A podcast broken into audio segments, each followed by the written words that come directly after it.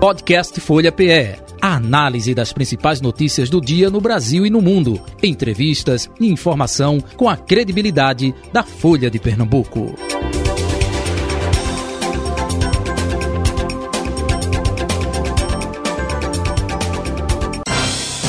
Folha Política. Nosso convidado na segunda parte é o deputado Clodoaldo Magalhães, deputado federal do PV Partido Verde, com a gente a partir de agora. Deputado, muito bom dia. Rádio Folha, Folha Política, J. Batista falando. Tudo bem com o senhor? Seja bem-vindo.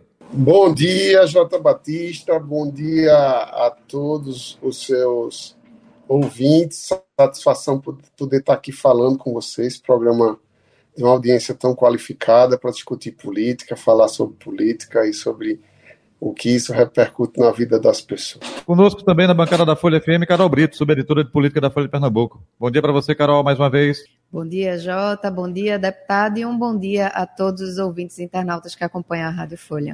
Deputado Clodoaldo Magalhães, é, já inteirado agora né, neste é, desafio né, como deputado federal, antes aqui no estado de Pernambuco, como deputado estadual, já em Brasília, já ambientado. Como é que está esse processo aí, justamente de início de mandato, deputado? o início dessa legislatura tem sido um início aí de, de discussão de toda o planejamento para esse quatro, esses quatro anos, né? Então já houve medidas muito importantes para que o governo Lula, que começou é, pudesse, pelo menos, iniciar cumprindo minimamente aquilo que foi comprometido nas ruas. Então, a gente teve aí é, o teto de gastos que conseguiu, ainda antes do, presidente Lula assumir, dar aí uma folga de 140 bilhões para que é, o governo iniciasse aí com com a folga para começar, por exemplo, Minha Casa Minha Vida, para poder ter um orçamento do Ministério dos Transportes, de todo o orçamento que houve nos quatro anos do governo anterior, para o primeiro ano do, do governo Lula, a gente já tem aí é, o orçamento para o Ministério dos Transportes, já que no governo passado a gente não teve nenhum tipo de manutenção, era só tapa-buraco, não existia nenhum tipo de, de realmente de estrada sendo feita, nem de, de estrada é, a ser realmente é, iniciada. Então a gente teve também a possibilidade de definir o Bolsa Família para 600 reais, de aumentar bolsas de pesquisa, né?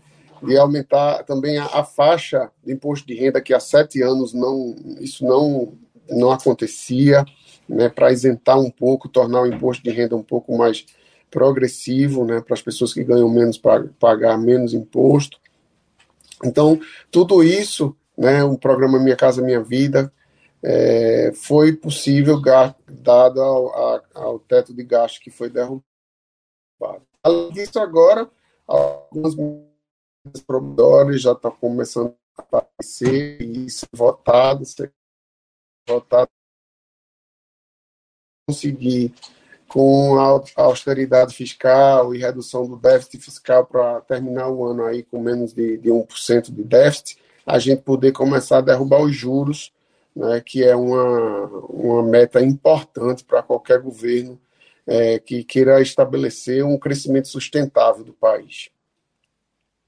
Perfeito. É, deputado Clodoaldo Magalhães, até aproveitando, antes de passar para a Carol Brito aqui, que ela tem perguntas ali fazer também, mas é, repercussão, né, claro, e, e, e, diante da classe média com uh, o retorno é, da cobrança aí dos é, é impostos com relação à gasolina, né? Isso foi até uma discussão interna do próprio Partido dos Trabalhadores, né? A presidente Gleisi Hoffmann, eh, o ministro da Fazenda, Fernando Haddad. Eh, na sua opinião, eh, esse aumento aí repercute negativamente para a imagem do governo Lula ou não necessariamente, hein? Olha, o governo Lula está enfrentando o problema com coragem. O governo anterior de maneira eleitoreira e sem enfrentar o problema, as causas, né? ele foi para os efeitos e, obviamente, sabia que era só para um, uma diminuição circunstancial, uma diminuição. Você lembra que no governo Bolsonaro a gasolina atingiu patamares absurdos. Então, na época da eleição, de maneira eleitoreira e sem enfrentar as causas né, do verdadeiro aumento da gasolina, que é exatamente a maneira como a, Petro, a Petrobras faz e forma os preços né, no seu PPI, ele simplesmente desonerou né, e, e de várias maneiras, não só PIS e COFINS, mas também é, penalizando os estados que estão aí em crise de, de caixa, né? Os já 24 entraram na justiça esses os governos é, dos estados todos pela por essa desoneração que, que foi feita pelo governo anterior e simplesmente ele deixou de fora exatamente a causa principal para que o, o combustível chegue na bomba de maneira é, alta, que é justamente a, é, a precificação que a Petrobras faz. A Petrobras, para você ter uma ideia, vale 350 bilhões e ela tem faturado anualmente 200 bilhões. Me explica como é que, que isso é possível. Qual é o negócio que vale 350, bote aí 350 mil, 300 reais, 350 reais, e você consegue faturar 200 bilhões. Claro que ele, ele tem se, a Petrobras tem se desfeito aí de alguns ativos, mas tem muito lucro aí para se explicar. Né? Ele tem praticado aí cerca de 25 centavos a mais do que o mercado internacional.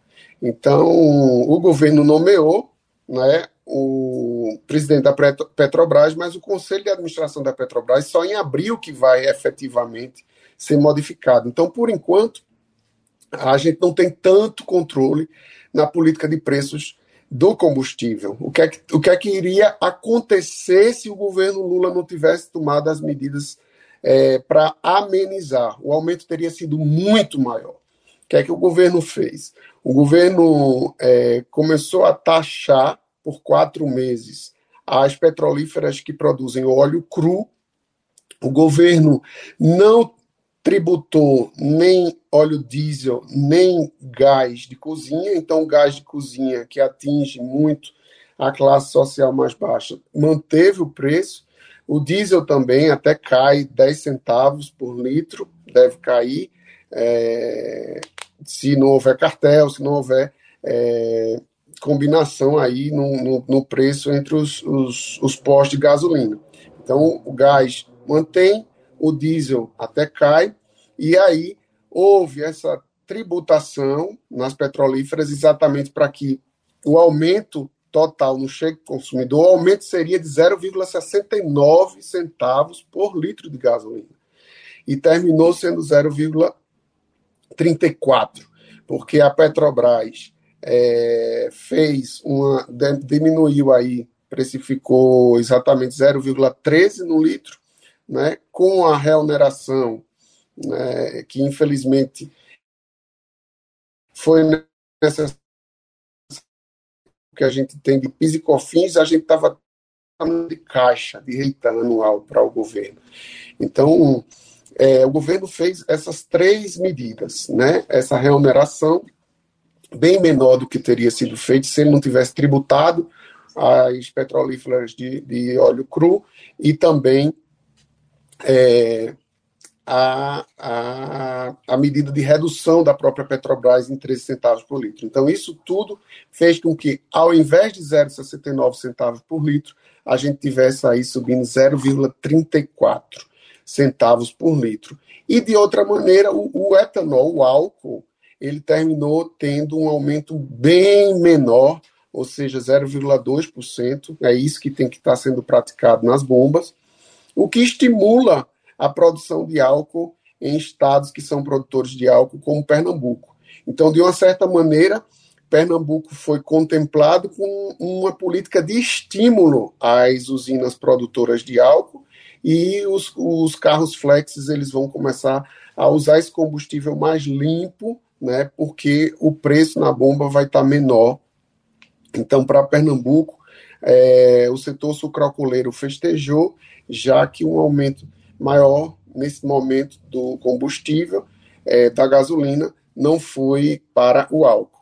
Então, no, no frigir dos ovos, o governo conseguiu dar uma demonstração de, que, de sustentabilidade e responsabilidade fiscal para que a gente comece a derrubar os juros que impedem a economia de crescer e, ao mesmo tempo, conseguiu minimizar para que o, o, o, consumidor final não tivesse um aumento tão grande. A partir de abril, a, a ideia que a gente vai ter é que, com a intervenção lá na Petrobras, para que a gente tenha conhecimento exatamente da precificação que a Petrobras faz, que hoje não se sabe, é um algoritmo que ela, eles não divulgam de maneira muito clara, não tem transparência para esse governo, né, veio do governo anterior.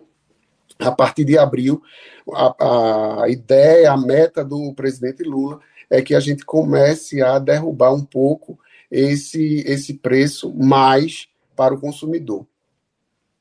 É, Carol Brito.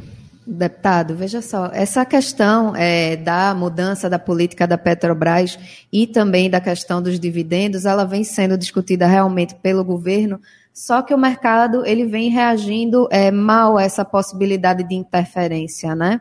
Como é que o senhor vê também é, essa reação do mercado e se há como o governo Lula encontrar aí um equilíbrio dessa interferência, mas também mantendo a autonomia da Petrobras?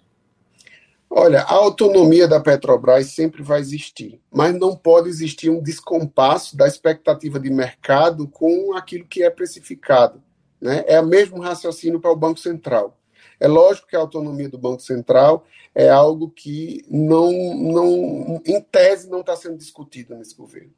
Mas o Banco Central não pode praticar uma, uma política de juros que seja em descompasso com a expectativa do mercado há uma expectativa do mercado, com todos os movimentos é, de, de, de, recompor a base fiscal que esse governo está dando demonstração, né, de que realmente a gente termina um ano aí com um déficit bem menor que 1%, na casa de 80 bilhões, e que já haja muito espaço para cair a taxa de juros.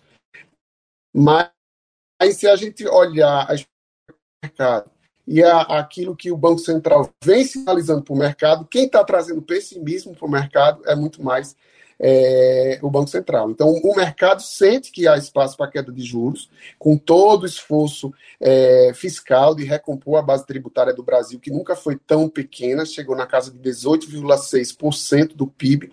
Né? Então, todas as desonerações feitas no último semestre do ano 2022, que estão repercutindo agora e que foram feitas de maneira muito eleitoreira, é, diminuíram muito a capacidade fiscal e por isso aumentamos tanto o, o, o déficit fiscal. Então o mercado enxerga isso, enxerga que o governo está retomando essa capacidade de arrecadação, por exemplo, com o CARF agora, trazendo cerca de 50% da dívida, que está na, tá na mão de 126 grandes empresas, que eu diria que são as 126 é, maiores é, devedoras com isso inscrito em balanço. A Petrobras, por exemplo, deve mais de 100 bilhões ao governo, inscrito lá no balanço como dívida e não paga. Então, são os 126 maiores, vamos dizer, sonegadores do Brasil, que têm equipes sofisticadas de advogado e colocam para ir deixando de pagar. Então, com essa medida provisória também, isso é uma demonstração que o governo vai fazer caixa sem aumentar a carga tributária. Então, há todo um, um esforço da política fiscal ao mesmo tempo, é, eu acredito que a política monetária vai dar reflexos a partir aí de, de, do segundo semestre, com a queda dos juros, para que a gente possa ter desenvolvimento sustentável no Brasil.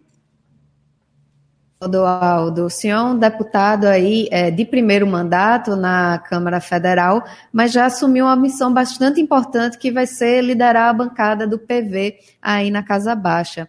É, como está sendo assumir essa missão e principalmente é, conciliar é, é, os interesses do PV com o da federação, né? Porque vocês agora precisam atuar em bloco juntamente com o PT e o PCdoB. Como é que está sendo esse entendimento?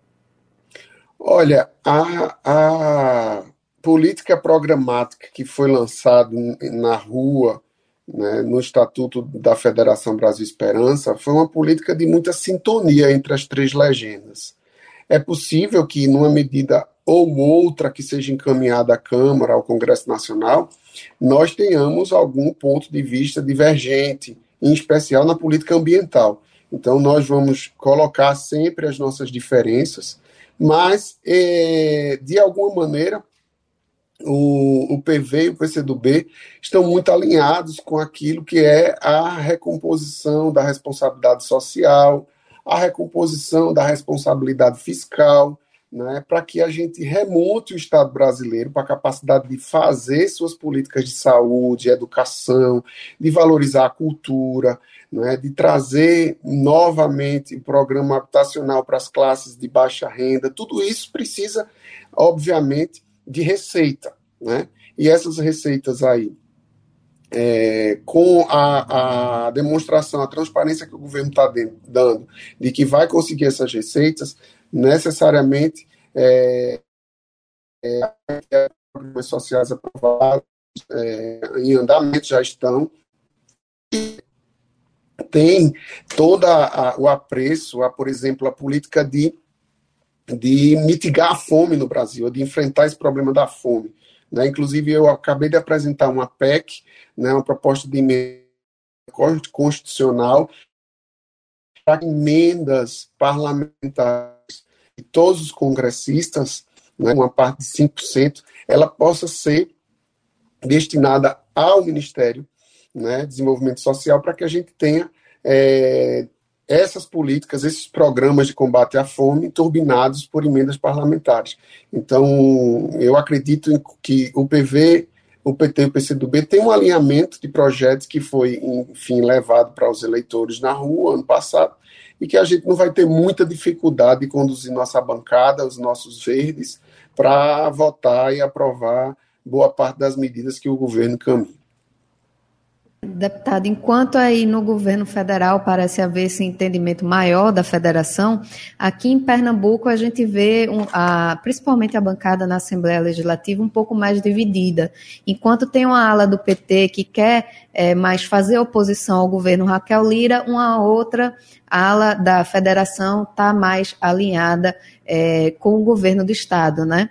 e isso acabou levando o partido a ficar, a federação a ficar na, na posição de independência, né? É, o senhor, como presidente do PV, acredita que a federação precisa ser independente ou ir para oposição ao governo? Eu acho, eu tenho inclusive discutido isso com os deputados estaduais do Partido Verde, com Joaquim Lira, com o deputado Joaquim Lira, com o deputado Gilmar Júnior, com o deputado João Nadege.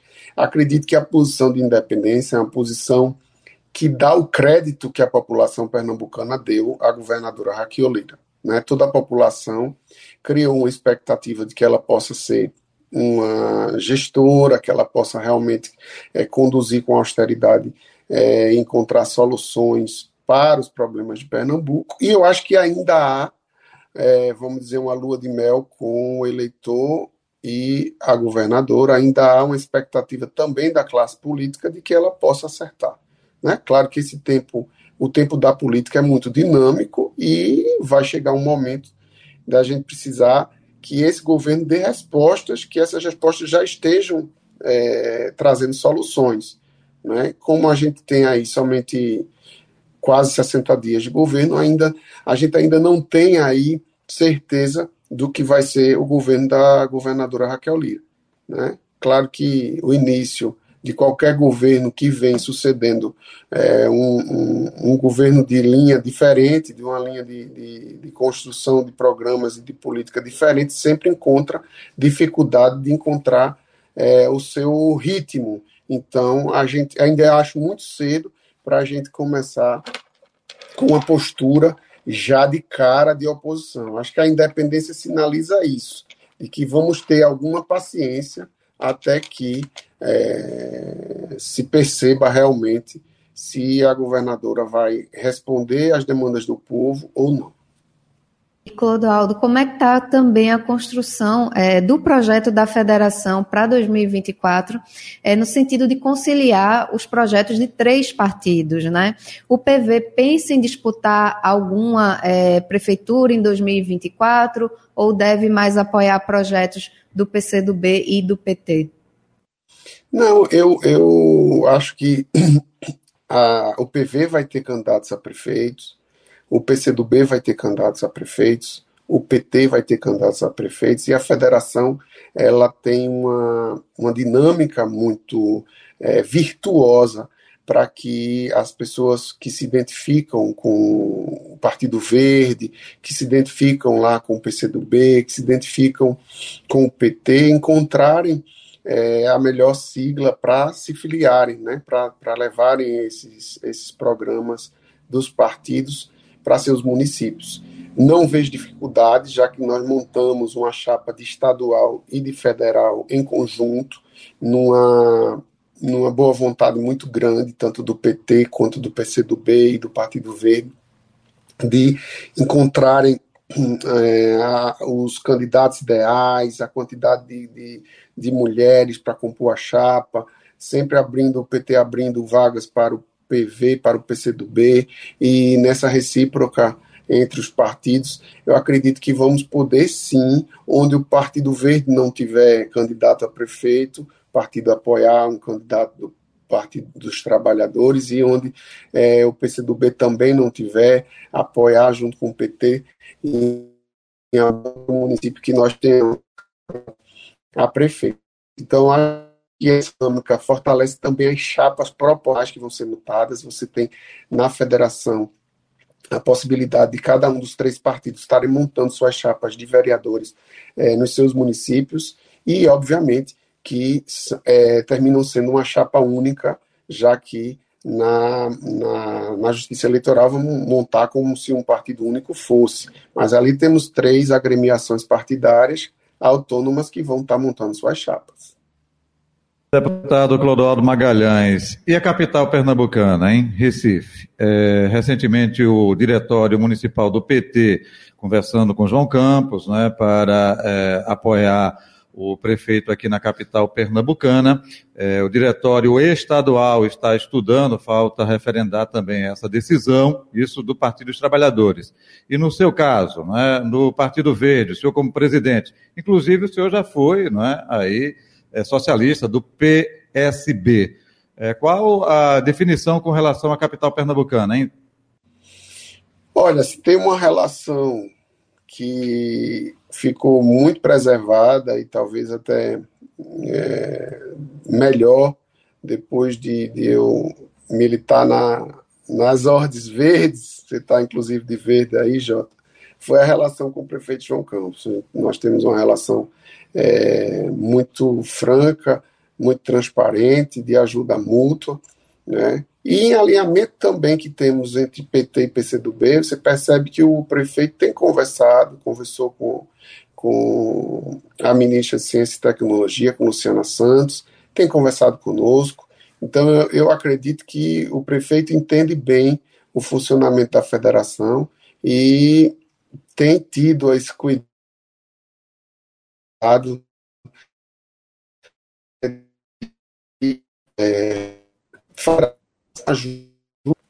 é, e que a gente possa ter o melhor para o povo do Recife. É, é, deputado, cortou o finalzinho, a transmissão é via internet, aí travou, é, é, quando você estava justamente falando no final agora.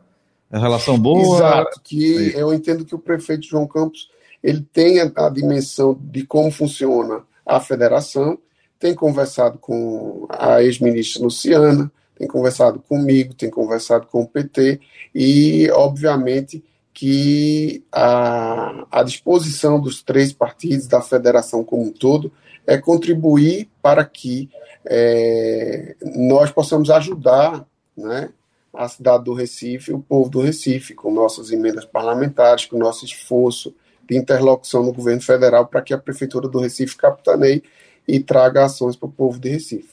Então, que depender do deputado Clodoaldo Magalhães, é, recondução de João Campos à Prefeitura do Recife agora em 2024, não é isso?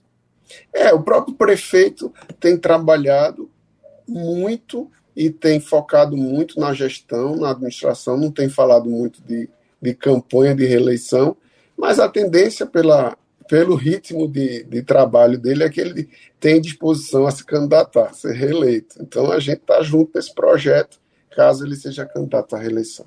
Perfeito. Deputado Clodoaldo Magalhães, muito obrigado pela atenção aqui com a Rádio Folha. Sucesso aí no seu mandato como deputado federal. Conte com a gente aqui, enfim. É, saúde e paz e até um próximo encontro, viu? Obrigado. Obrigado a vocês.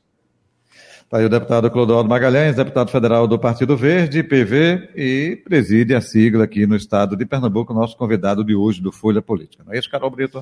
É isso, Jota. A entrevista que deu para esclarecer bastante coisa sobre o posicionamento do PV, principalmente aqui no estado, porque acaba ficando muito condensado ali no meio daquela federação, né? O PT domina muito o debate e o PV, PV acaba ficando um pouco mais de lado, né? Mas também vai ser um partido importante nas decisões da federação em 2024. Perfeito. Um abraço para você e até amanhã. E quem sabe com novas comissões sendo definidas lá na Alep, né? Pois é, Jota, é isso que a gente espera, porque ninguém aguenta mais essa novela, viu? Valeu, gente. E assim finalizamos o nosso Folha Política de hoje. Folha Política. Podcast Folha PE a análise das principais notícias do dia no Brasil e no mundo. Entrevistas e informação com a credibilidade da Folha de Pernambuco.